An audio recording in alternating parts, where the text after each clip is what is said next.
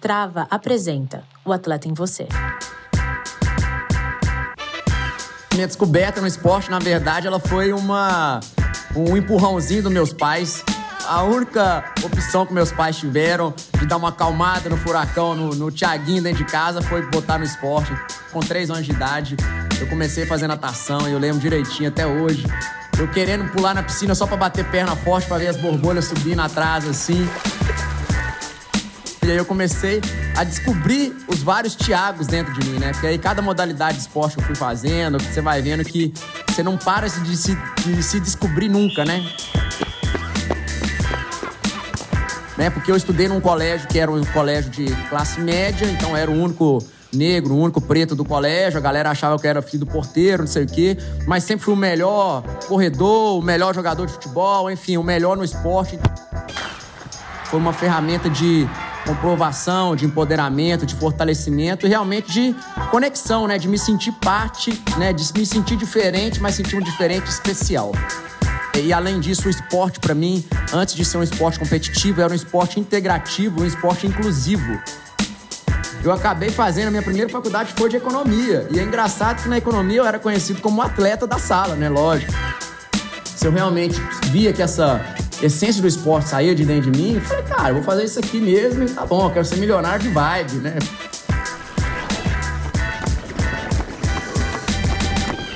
Atleta guerreiro. Acabou, velho. É atleta guerreiro. Guerreiro divino. Acordou de manhã, a gente é guerreiro. Guerreiro da batalha da vida, né? Essa é a nossa maior batalha. Eu sou o Thiago Dário Vinhal e eu encontro o atleta em mim quando eu cruzo a linha de chegada e lembro de todas as dificuldades que me fizeram ser o campeão de mim mesmo.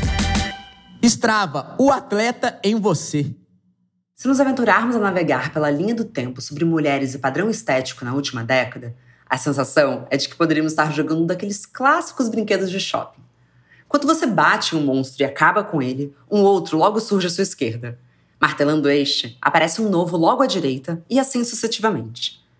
Não com metade da diversão, mas possivelmente com a mesma intensidade de emoção, enquanto discutíamos o fim do uso de Photoshop em campanhas publicitárias, cinco amigos israelenses criavam a multimilionária empresa Lighttricks, que criou o Facetune.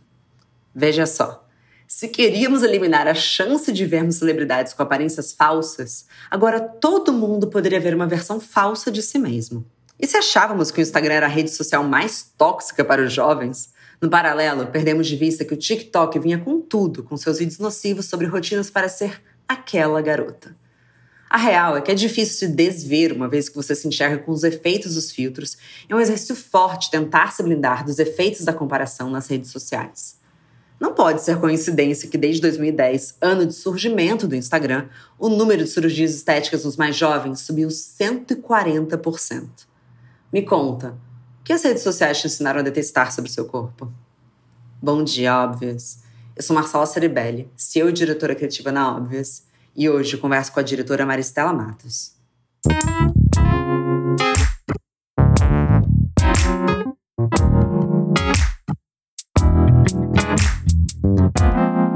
Bom dia, Óbvias. Bom dia, Maristela. Seja muito bem-vinda ao programa. Como que você tá hoje? Eu tô bem, Marcela. Bom dia. Tá tudo ótimo. Pronta para falar muito.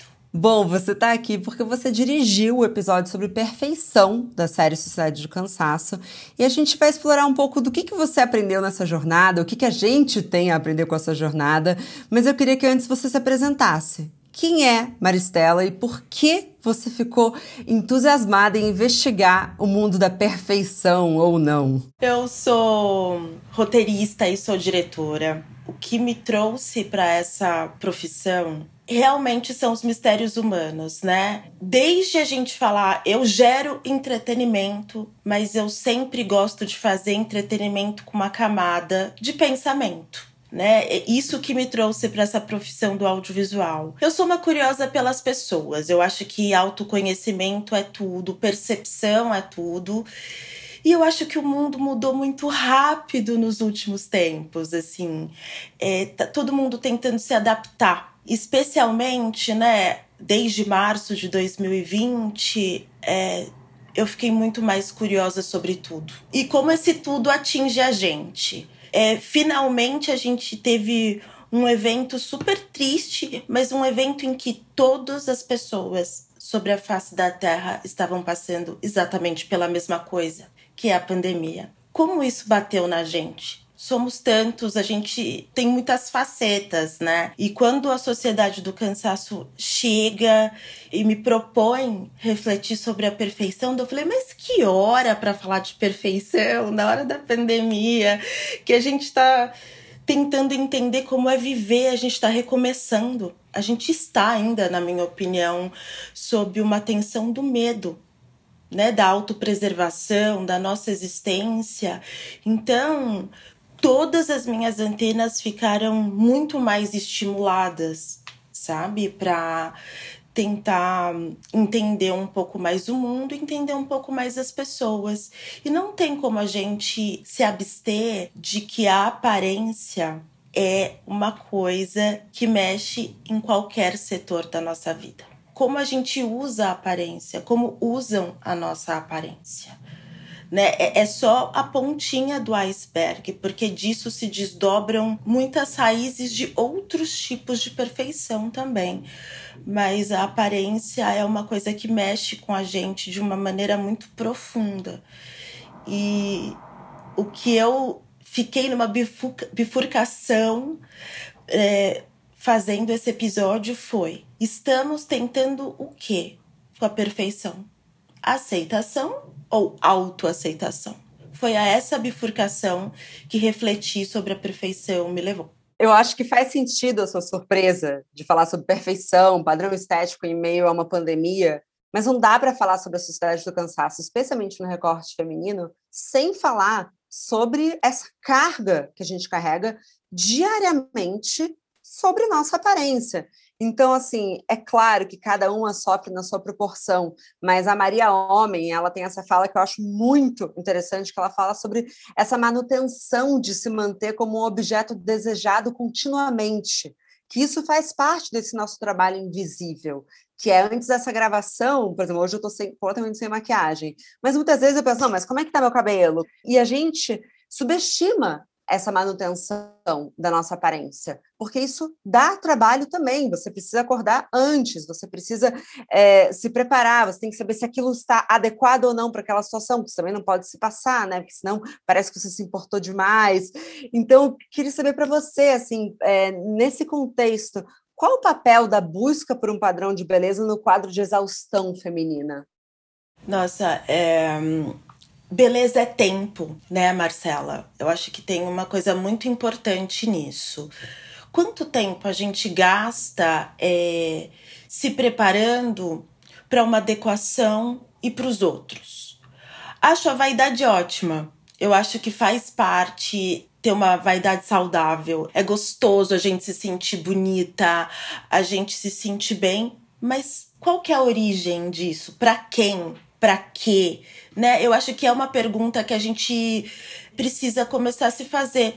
Normalmente, quando a gente é mais jovem, são as regras sociais, né, que levam a gente para esse lugar. Na adolescência, a gente tem muito a ver com aceitação, você se encaixar, tem a ver com encaixe, né?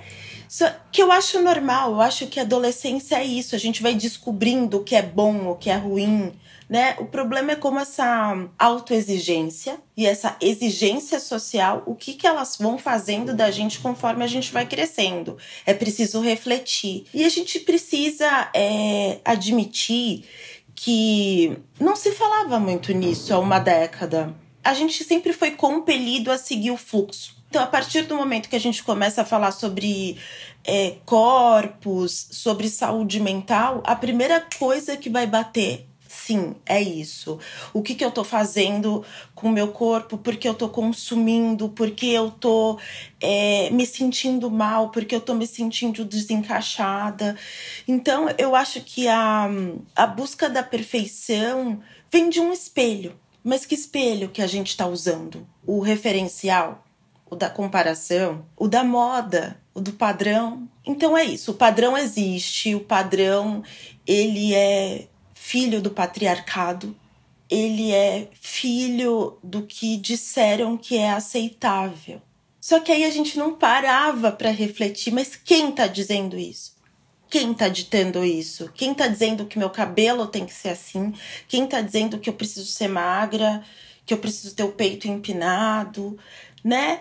Então eu acho que a reflexão de verdade vem de uma década para cá, quando atinge as massas e começa a causar efeitos super preocupantes, que são os sacrifícios, as privações, em nome de um corpo, sem saber qual é a razão exatamente pela qual você faz isso. Eu acho muito importante quando a gente fala de perfeição e padrão estético que a gente não demonize as mulheres que querem fazer plásticas, que querem melhorar o corpo. Eu acho muito importante a gente não demonizar isso. A única coisa que eu acho que a gente precisa propor para dar a mão e refletir junto é o motivo pelo qual as pessoas estão se submetendo a isso. Não, sem dúvida. Isso é uma coisa que a gente sempre fala aqui, porque não tem problema, entendeu? não tô falando que tá errado. É, a gente sabe de pessoas que, sei lá, sofreram muito com a aparência, sei lá, do nariz delas, a vida toda. E aí elas fazem uma plástica que muda a vida delas. O que a gente está falando aqui é de uma outra questão. A questão é quando o nariz foi uma coisa que nunca te incomodou na vida, aí você viu o seu nariz num filtro, aí você falou, nossa, talvez pudesse ser mais fino. Aí você toma uma decisão da noite pro dia, baseada numa imagem que pode ser de uma terceira pessoa ou do seu ciborgue, né, que viramos todos em relação ao filtro. E aí depois, quando você entra no hospital, você vê que está passando por um procedimento médico, está tomando anestesia geral. E aí você tem que se perguntar, ok, qual foi a motivação disso?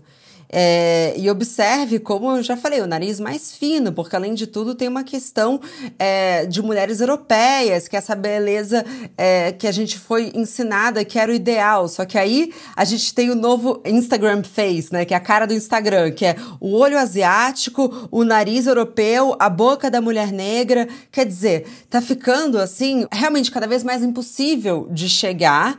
Mas eu acho que você falou, ah, há 10 anos a gente não estava discutindo sobre isso. Mas o que vem de 10 anos para cá, porque eu acho que muitas vezes a gente fica falando, o problema é o Instagram, o problema são as redes sociais. Aí bate, bate, bate neles. Não, gente, faz muito tempo que a gente está falando sobre isso. Isso está nas nossas entranhas. É, aquele boom de reality show sobre emagrecimento nos anos 2000, que foi um surto. Então, aquela ideia de a Oprah falando: olha como eu emagreci. Inclusive, ela já pediu desculpa por isso, né?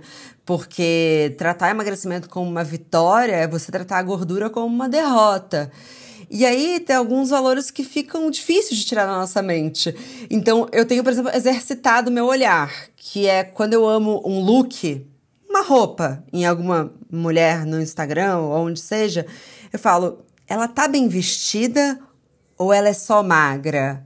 E eu, às vezes, não sei diferenciar, Maristela. Às vezes eu acho que ela tá realmente com uma blusinha branca com uma calça preta e eu tô fetichizando a magreza dela. Você entende? Super. Eu acho que assim, a gente tem alguns espelhos, né? As revistas femininas durante muito tempo foram nosso espelho. E hoje a gente tem as redes sociais que ficam um pouco mais intenso, um pouco não, muito mais intenso.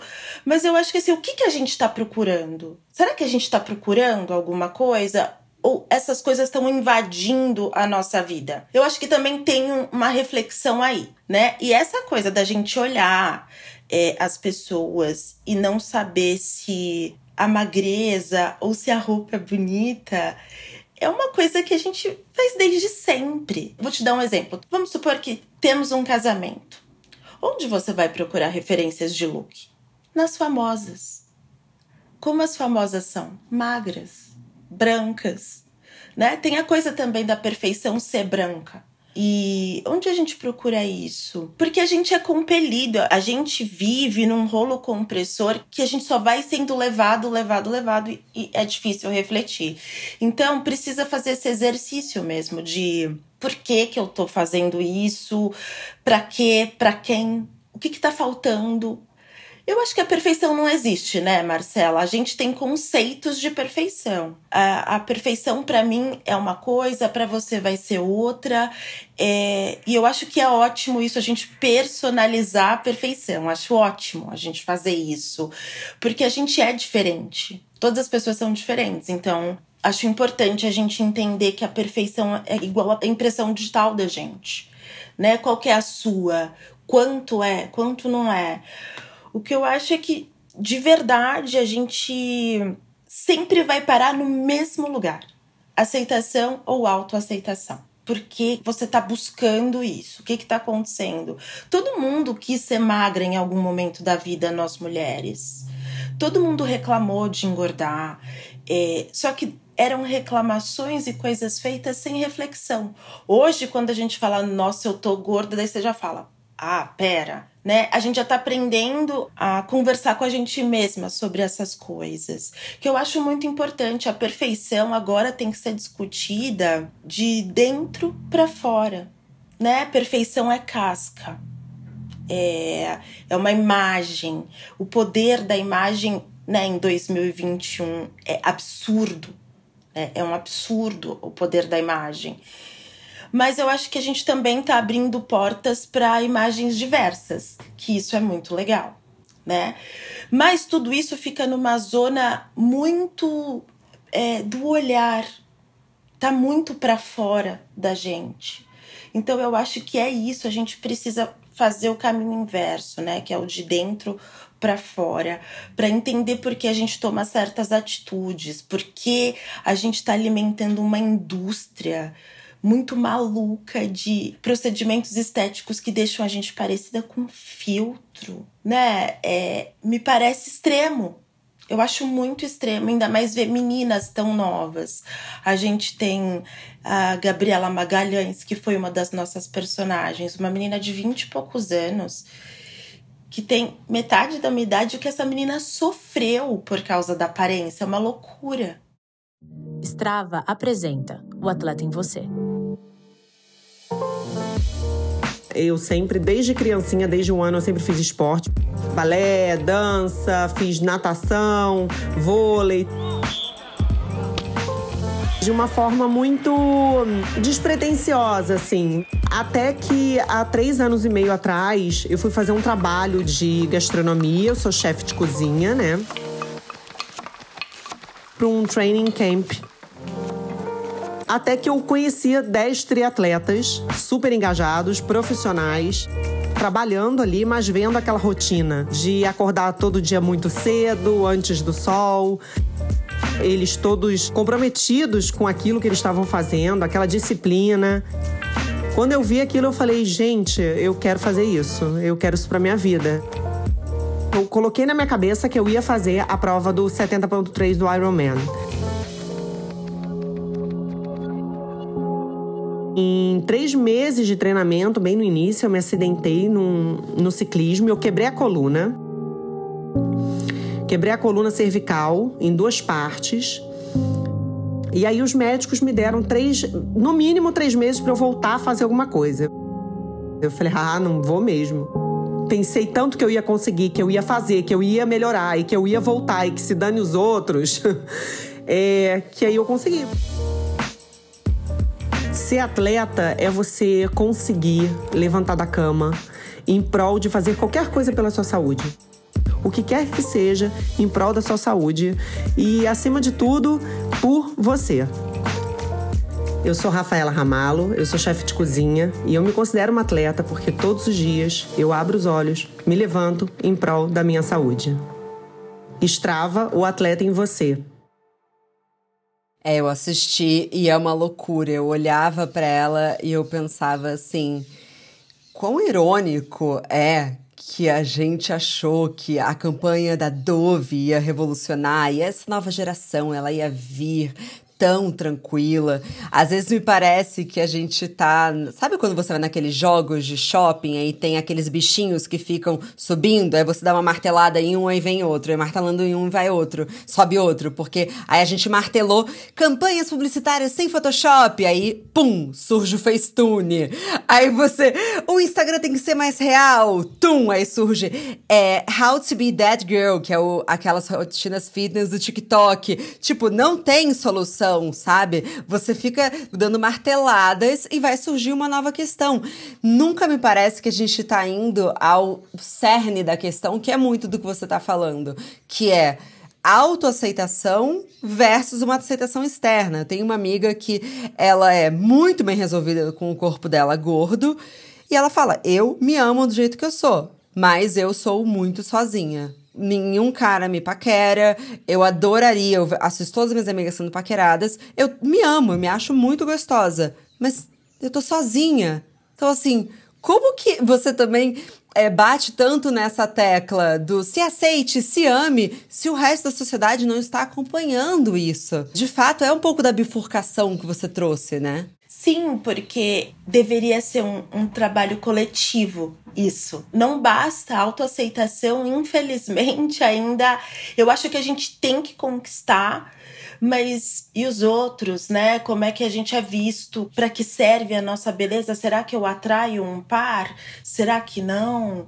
Né? Eu acho que a gente está sempre sujeita a essas agressões, né? As agressões vão continuar e as agressões são consequências muito graves, como essa, por exemplo, da solidão que você diz. Eu não consigo é, encontrar uma pessoa que se apaixone por mim e que eu me apaixone por ela, né?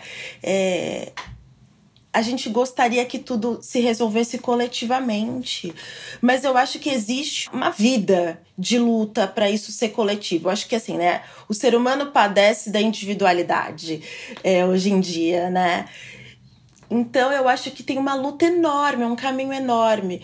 Mas eu acho que a gente não pode deixar a autoaceitação de lado. A gente tem que, que marcar posição. A gente já descobriu que a autoaceitação é boa, que é muito legal. Agora a gente precisa ocupar e dizer eu sou assim. E a gente tem que multiplicar isso. Só que aí essa multiplicação não está na nossa mão o pensamento coletivo ele precisa se dar espontaneamente. É um despertar que eu acho que a gente vinha muito bem nesse despertar há alguns anos, aí de repente aconteceu alguma coisa em 2018 que fechou tudo de novo, né? Mas é um exercício de pensamento. Pensa só que difícil que é você literalmente mudar o mundo.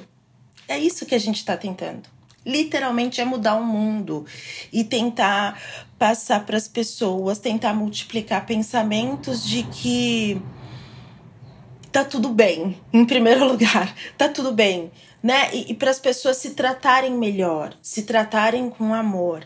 É, a perfeição tem muito a ver com saúde mental, né? E leva para caminhos diversos e esquisitos, às vezes também, porque a gente também está vendo umas coisas acontecerem também, que é a transformação do padrão. Né? A gente tem um padrão eurocêntrico de beleza, de estética, que é esse. Aí a gente está começando a desconstruir esse padrão. E aí, de repente, você também começa a ser exigida de não usar tanta make, de deixar o seu cabelo natural, de ter uma aparência clean, e aí você fala, mas ai, eu acho que isso tá virando um padrão outra vez. Né? A Gia Tolentino fala que esse look natural e a pele que tem um glow e que isso que é o bonito agora, o bonito é menos, ele é tão violento quanto a beleza das Kardashians. Porque, assim, tá bom, quem é a que pode não usar nenhuma maquiagem e ainda se sentir bem? É outra violência pra gente. E aproveitando que eu falei das Kardashians, eu sempre gosto de lembrar, porque é bom refrescar a memória, já que tudo tá numa velocidade gigantesca. Quando a Kim Kardashian explodiu, o corpo dela pareceu uma quebra de padrão. Era caramba, como ela tem curva! Caramba, quer dizer que agora pode ter bunda. E hoje é o novo padrão. Então, assim, quebra o padrão, vira o padrão. E agora você tem que ter um corpo ampulheta, que, enfim, é um corpo muito perigoso porque também é muito feito em é, sala de cirurgia estética. E não estou falando que é não pode fazer. Façam, mas entendam que quando a Kylie fala, é porque ela fala, a Kylie Jenner, que é irmã da Kim Kardashian, não sei o quanto que você é familiarizada, eu infelizmente muito. é, ela falou que o corpo dela, o corpo dela mais recente, antes dela engravidar, era resultado de que ela estava fazendo caminhadas diárias de três horas. Não, Kylie, assim, seu corpo tem procedimentos. Se não é uma plástica, é na dermatologista. Eu acho também é muito importante ser honesto sobre o processo em que você chega nesse corpo. Porque enquanto nos anos 90 se falavam assim, nossa, a Cindy Crawford, vou dar um exemplo, mas eu não sei se ela falou isso, tá? Então, por favor. Ela come duas folhas de alface por dia. Aí você falava, caraca, quanto esforço, meu Deus, isso é muito tóxico. Quem é que só come duas folhas de alface por dia? Era muito tóxico. Mas aí, essa geração tem uma outra coisa que é: não, imagina, eu só como limpo. Eu como meus verdes todos os dias e é por isso que eu tô com esse corpo. É mais violento, porque ficou mais impossível que você fala: ah, então tá bom, então acho que eu vou só comer limpo e eu vou ter o corpo dessa menina. Você entende? Me parece até que antes era mais transparente o processo. Agora, não sei. Não sei se eu me fiz ser clara aqui. Fez sim. Eu também, eu, eu quero te dizer que eu sou extremamente familiarizada com as Kardashian. Eu não vou mentir para você, eu sou extremamente familiarizada com as Kardashian. Adoro. É, e eu acho que as Kardashian têm uma coisa muito curiosa. Elas vieram, quebraram o padrão da magreza, ficaram todas com muitas curvas. É, que bom essa liberdade de, de aceitar o seu bundão, o seu peitão, que delícia, vamos embora. E aí a gente cai no segundo padrão. A gente precisa uh, dar a mão à palmatória, pelo menos a Kim e, e Khloe Kardashian, que elas sempre fazem muito publicamente todas as suas intervenções estéticas, né?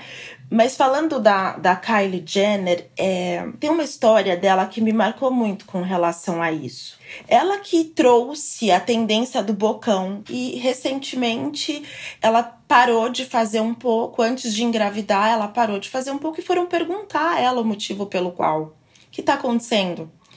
Daí ela falou que ela começou a fazer o preenchimento labial porque ela foi beijar um garoto. E ele falou: Nossa, mas você quase não tem lábio, que boca esquisita. Despertou nela: Eu preciso ter boca. Tá vindo de fora, né? Tá sendo atacada. E a gente precisa dizer que ela era muito nova. Quantos anos ela tinha quando ela começou a fazer isso? Então eu acho que tem a ver com tantas coisas, assim né? Tem o estrelato todo em volta, tem toda a mítica da exposição da celebridade, do ser bonita de não é. E não deve ser fácil ser irmã da Kim Kardashian. Né, naquela situação. Não devia ser fácil ser irmã da Kim Kardashian. A gente tem a Chloe, né, que era considerada a mais diferente, até feia. A Chloe era considerada feia porque não se parecia com Kourtney e Kim Kardashian.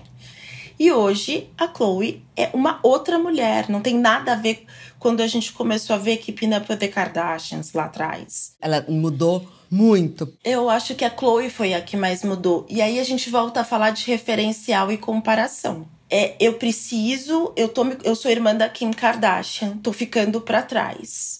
Né? Então, assim, a beleza, a riqueza, a grana, o acesso aos procedimentos, as suas escolhas também não te livram de ter uma cabeça super prejudicada. Não, absolutamente. E eu acho que quando você fala da fase de vida que isso aconteceu com a Kylie, eu, eu lembrei da, de uma fala da Emily Nagoski, que é a autora do Come As You Are que ela fala que todas nós mulheres a gente tem um momento de virada de chave, que é quando a gente começa a entender quem somos e o que, que é aplaudido pela sociedade. Então, a gente vai entendendo o que, que vai ser mais, mais aceito e o que, que vai fazer a gente ser mais amada dentro de uma sociedade. E eu lembro tá trazendo uma experiência pessoal, assim, para ilustrar. Eu lembro muito bem, ali com meus 10 anos, eu lembro que começou a ter festinha. Sabe, aquelas festinhas de meio pré-adolescente, assim. E aí eu fazia escova para ir nas festinhas. E eu lembro que no dia seguinte, ou sei lá, no dia, todo mundo me elogiava muito. Nossa, como você tá bonita, como você tá bonita. E eu acho que foi entrando na minha cabeça que assim, o meu cabelo liso me deixava mais bonita. Eu fui me entender com o meu cabelo natural agora, com 30 anos, que eu aprendi a arrumar o meu cabelo, aprendi que eu não posso pentear ele depois do banho, aprendi como são as minhas ondas. E assim, é um trabalho que eu não vou culpar ninguém, mas eu não sei se eu deveria ter feito uma escova com 10 anos. Talvez eu devesse ter aprendido a lidar, mas quem é que tinha essa informação? Então eu acho que é muito interno, mas não pode se exigir o tempo todo que seja interno. Então, se ame, ame o seu cabelo como ele é. Não, mas tá bom. Hoje eu sei que tem a rotina do cabelo ondulado, a rotina das cacheadas, que eu sigo bem certinho. Mas eu também sei que enquanto eu tô aqui aceitando as minhas ondas e até digo mais do que aceitar, acho que eu já passei pelo processo de amar o meu cabelo como ele é hoje. Eu aprendi que existe um buraquinho entre o meu quadril e a minha coxa que chama hip dips, que eu não sabia. E que agora é algo que eu deveria estar me preocupando. E agora eu não consigo desver essa informação. Agora que eu sei o que é, eu tava hoje de manhã, tava me arrumando para ir treinar. Eu olhei e falei: olha, eu tenho mesmo esse buraquinho, né? E era algo banal sobre meu corpo. E agora, como tem nome, eu sei que é um defeito. Eu sei que sempre existiu um padrão de beleza. Mas você acha que a gente está somando cada dia uma coisa a mais? Onde é que a gente vai parar? A gente tá sim. Eu acho que seria hipócrita eu dizer que não. A gente tá somando essa perfeição porque é, o mercado muda, né? Quando a gente tá superando alguma coisa, bah, chega outro. Chega outro. Você tá superando alguma coisa, aí o mercado te direciona para outra coisa. Eu acho que esse é um processo sinceramente capitalista e que sempre vai ser assim. A gente não vai parar o capitalismo. Não vai. Eu acho que é, a gente precisa tentar entender essas somatórias de, de padrão e perfeição. Ele vai se renovar sempre é uma coisa mercadológica, tem a ver com economia, tem a ver com dinheiro. Né? O mercado precisa das nossas fraquezas, ele se alimenta das nossas fraquezas. Como é que eles vão vender tintura? Como é que eles vão vender a cinta maravilhosa que você usa e dorme com ela e acorda com 3 centímetros a menos na sua circunferência abdominal? A gente é bombardeado disso, né? Então, o mercado sempre vai dar um jeito de direcionar a gente para a gente acreditar que a gente precisa de alguma coisa. Eu preciso solucionar isso. Eu preciso fazer isso. E esse exemplo que você deu é perfeito. Você estava vivendo bem com esse buraquinho até outro dia. Era só uma coisa no seu corpo. De repente, a informação bate em você e eu sempre falo, né? A informação não bate muitas vezes na gente, a, a informação estapeia a gente muitas vezes. Esse é o tipo de informação que estapeia a gente. E aí você começa a achar aquilo um problema. É uma coisa que nunca te incomodou vira um problema. Esse é o efeito do mercado. Eles precisam encontrar coisas para vender produtos, né? E a gente consome, né? Então, é uma queda de braço que eu acho que a gente vai ter vida longa, vida toda, eu acho. E sobre isso, porque eu acho importante dividir, eu fui pesquisar, porque apesar de eu ser vítima, eu ainda sou eu, né? Então eu fui pesquisar o que, que é hip dips, o que, que acontece. E aí é uma questão de estrutura óssea. Não tem nada a ver com gordura. Na verdade, você só consegue resolver de fato em cirurgia plástica. Você teria que fazer cirurgia para resolver. E é tão injusto, né? Mas quando você fala do, de quanto tempo a gente vai viver isso, eu queria dividir alguns dados da pesquisa do ano passado da Dove sobre o uso de filtros e adolescentes. Primeiro que cerca de 84% das jovens brasileiras com 13 anos já aplicaram filtro ou usaram um aplicativo para mudar a imagem delas. 78% delas tentam mudar ou ocultar pelo menos uma parte ou característica do corpo que não gostam antes de postar. Inclusive, tem uma matéria da Marie Claire muito boa falando sobre essa família que começou a ficar preocupada com a filha, porque ela não deixava que eles postassem fotos dela sem filtro nas redes sociais deles. Então, assim, mãe, não, eu não apareço em fotos se não colocar o filtro e, não, e eu não puder editar. E, além disso, dados da pesquisa apontam que quanto mais tempo as meninas passam editando as fotos, mais elas relatam baixa autoestima corporal. 60% delas passam de 10 a 30 minutos editando as imagens. E dessas, todas dizem ter baixa autoestima. Então, basicamente, se a gente está olhando um pouco mais para frente e a seriedade do que a gente está falando, será que o mínimo não era regulamentar para que esses aplicativos de edição ou os filtros não pudessem ser usados por meninas abaixo de 18 anos? Não sei como é que a gente protege, porque me parece muito novas, elas estão muito novas para ser impactadas com isso. Se eu eu já passei dos 30. Ainda tô com o termo hip dips na cabeça. Imagina você ter 13 anos. Será que a gente não deveria estar discutindo isso em termos legais? Olha, eu vou te dar um dado também que quando eu estava pesquisando para fazer o episódio, foi uma coisa que me chocou muito. Que eles fizeram uma pesquisa na Austrália com meninas de 6 a 12 anos. E 80% delas já disse que estava insatisfeita com o corpo e se achavam gordas. Eu tô falando de 6 a 12 anos. É, eu acho que a gente hum, precisa regulamentar. Eu acho válido, Marcela, mas quem é que vai respeitar essas coisas? Eu acho que a gente não pode esquecer disso. Teoricamente, uma rede social é para maior de 18 anos. A gente tem perfis de bebês, de crianças que os próprios pais fazem, uns monitoram, outros não. Então acaba sendo um jogo familiar também, um jogo de atenção, um jogo de conversa um jogo de conscientização. De novo, a gente depende do coletivo, de conversar e orientar uns aos outros. Eu acho que as medidas legais elas podem ser estabelecidas e elas deveriam ser mas eu acho que essa é a coisa que a gente cuida dentro de casa. Senão, crianças menores de 18 anos não estariam nas redes sociais. Foi estabelecido assim. O que eu fico triste, assim, eu fico. que eu presencio em algumas pessoas que eu conheço, é o quanto também por pura entrega aos padrões sociais e à exigência social, as mães acham que ensinar as filhas a serem magras, bonitas, etc., elas estão protegendo as filhas do sofrimento. A gente não pode deixar isso. A intenção é um pedido de socorro ali, porque a mãe já passou por coisas terríveis por não se encaixar nos padrões.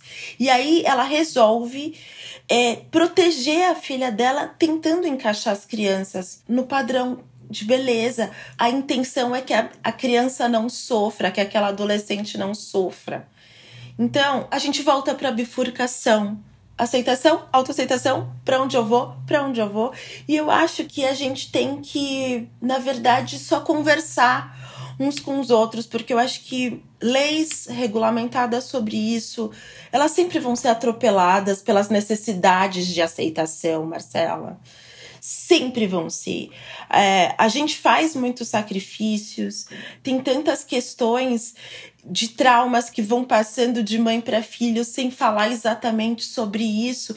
Então, eu acho que a gente precisa conversar com as crianças, com os nossos filhos. Evidentemente vão ter confrontos terríveis, porque conversar com um adolescente sobre isso não é fácil. A gente já foi adolescente e a gente sabe que é a fase do eu sei tudo, saudades de achar que eu sabia tudo. Eu acho que não tem outro caminho a não ser a conversa e a conscientização. Assim, de verdade, é um trabalho caseiro, na minha opinião, que a gente precisa fazer é, umas pelas outras e uns pelos outros também. Porque os homens padecem também de tudo isso. Talvez a gente não se preocupe tanto, mas tem meninos que sofrem muitíssimo com isso também. No nosso episódio, a gente tem o Emanuel, que é um homem cis gay e que relata ali as escolhas que ele fez para se proteger né, de ficar gordo para nenhuma mulher olhar para ele, já que ele não podia sair do armário diante da situação que ele vivia. Então, eu acho que ainda eu acredito na boa e velha conversa para isso, na conscientização, porque eu acho que não tem outro jeito. Eu acho que assim, você me perguntou há pouco, onde, onde a gente vai parar? Eu não sei. Eu acho que a gente tem que incentivar umas às outras a pensar melhor, a fazer o melhor, se questionar sobre as coisas. Mas eu acho que talvez seja até um trabalho solitário da gente pensar etc e tal. O que eu acho que a gente não pode se furtar é de ter informação, né? De procurar o que está acontecendo com a gente, entender se a gente está se comparando, se a gente está desejando. Acaba sendo um trabalho muito interno, que tem super a ver com saúde mental, tem muito a ver com o seu entorno. Aí a gente entra em quesitos mais complicados de dinheiro, de classe social, de todas essas coisas.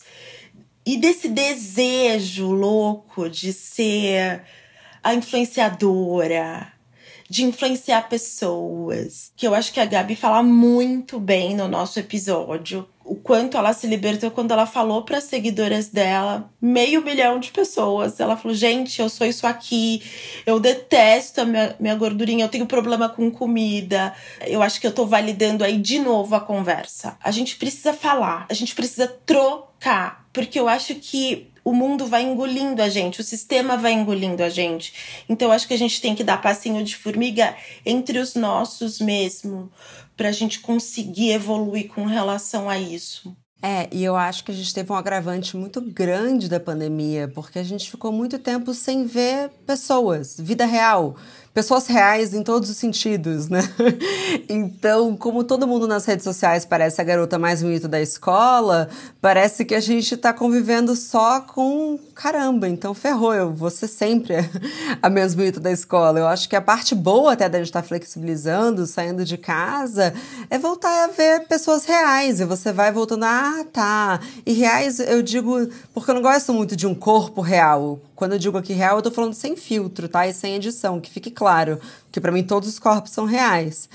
E aí eu queria saber de você, o que você levou de aprendizado da série para sua vida e para sua relação com o seu corpo?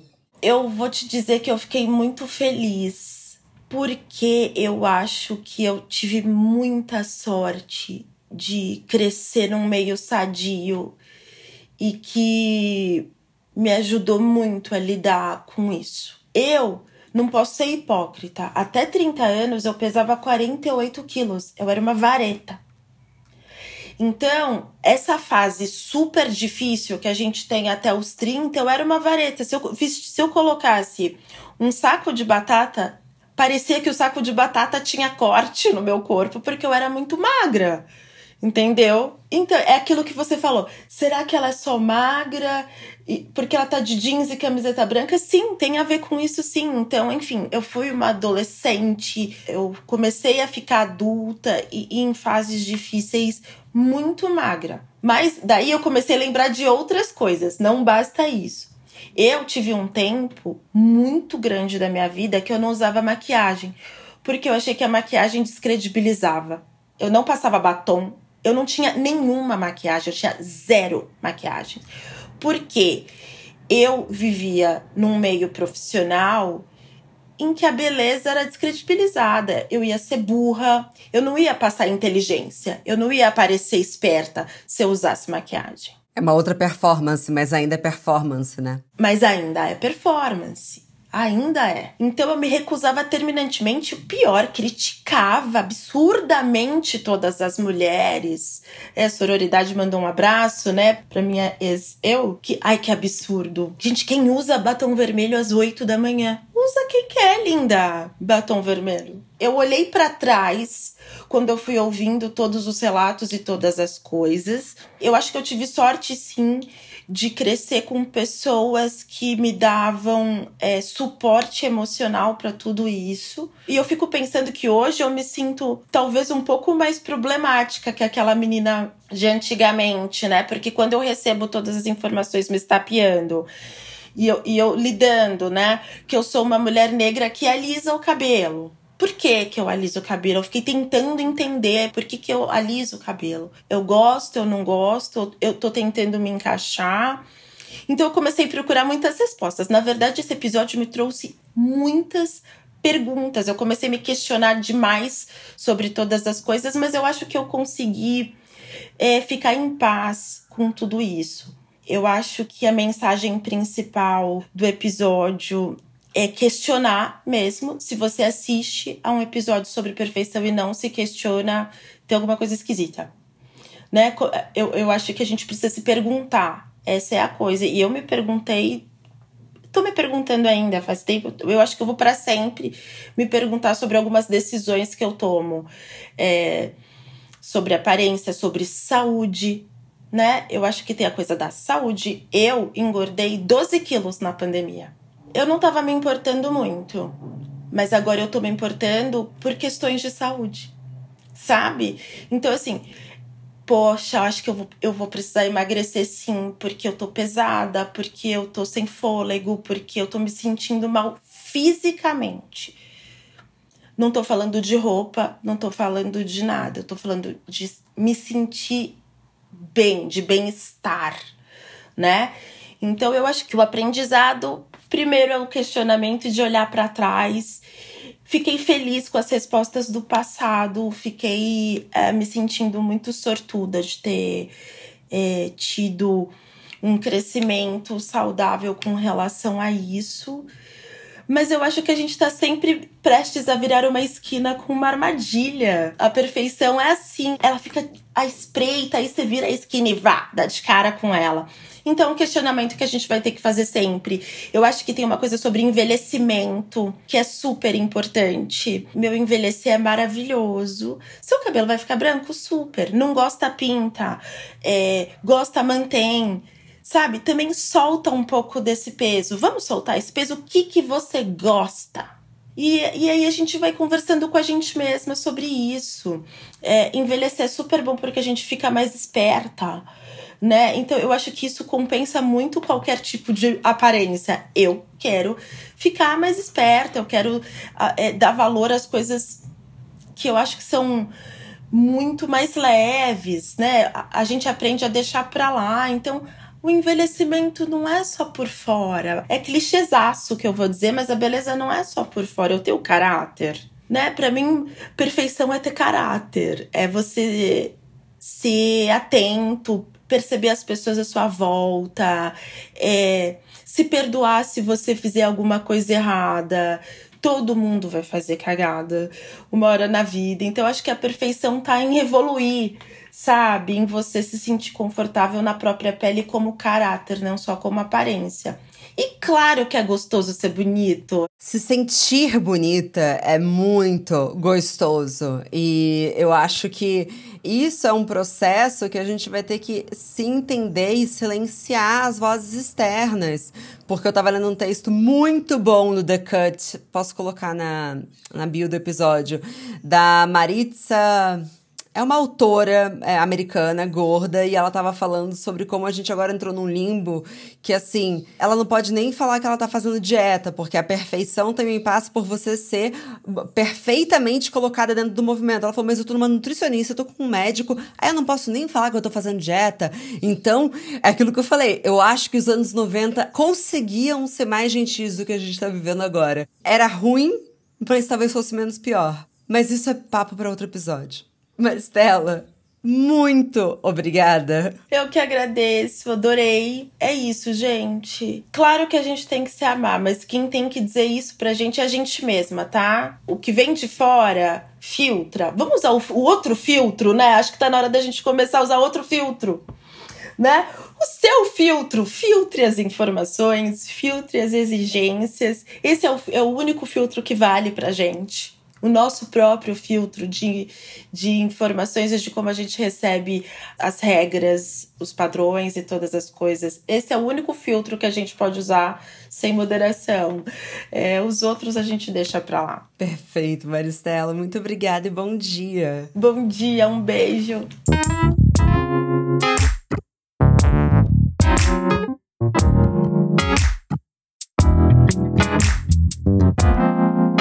Muito obrigada também a você que nos escutou até aqui. Mas a nossa conversa não tem fim. Continuamos semanalmente na nossa newsletter, que você pode se inscrever no www.obvious.cc, no Instagram, arroba e com comentários e sugestões sempre com carinho, no bomdia.obvious.cc. Bom dia, Óbvias!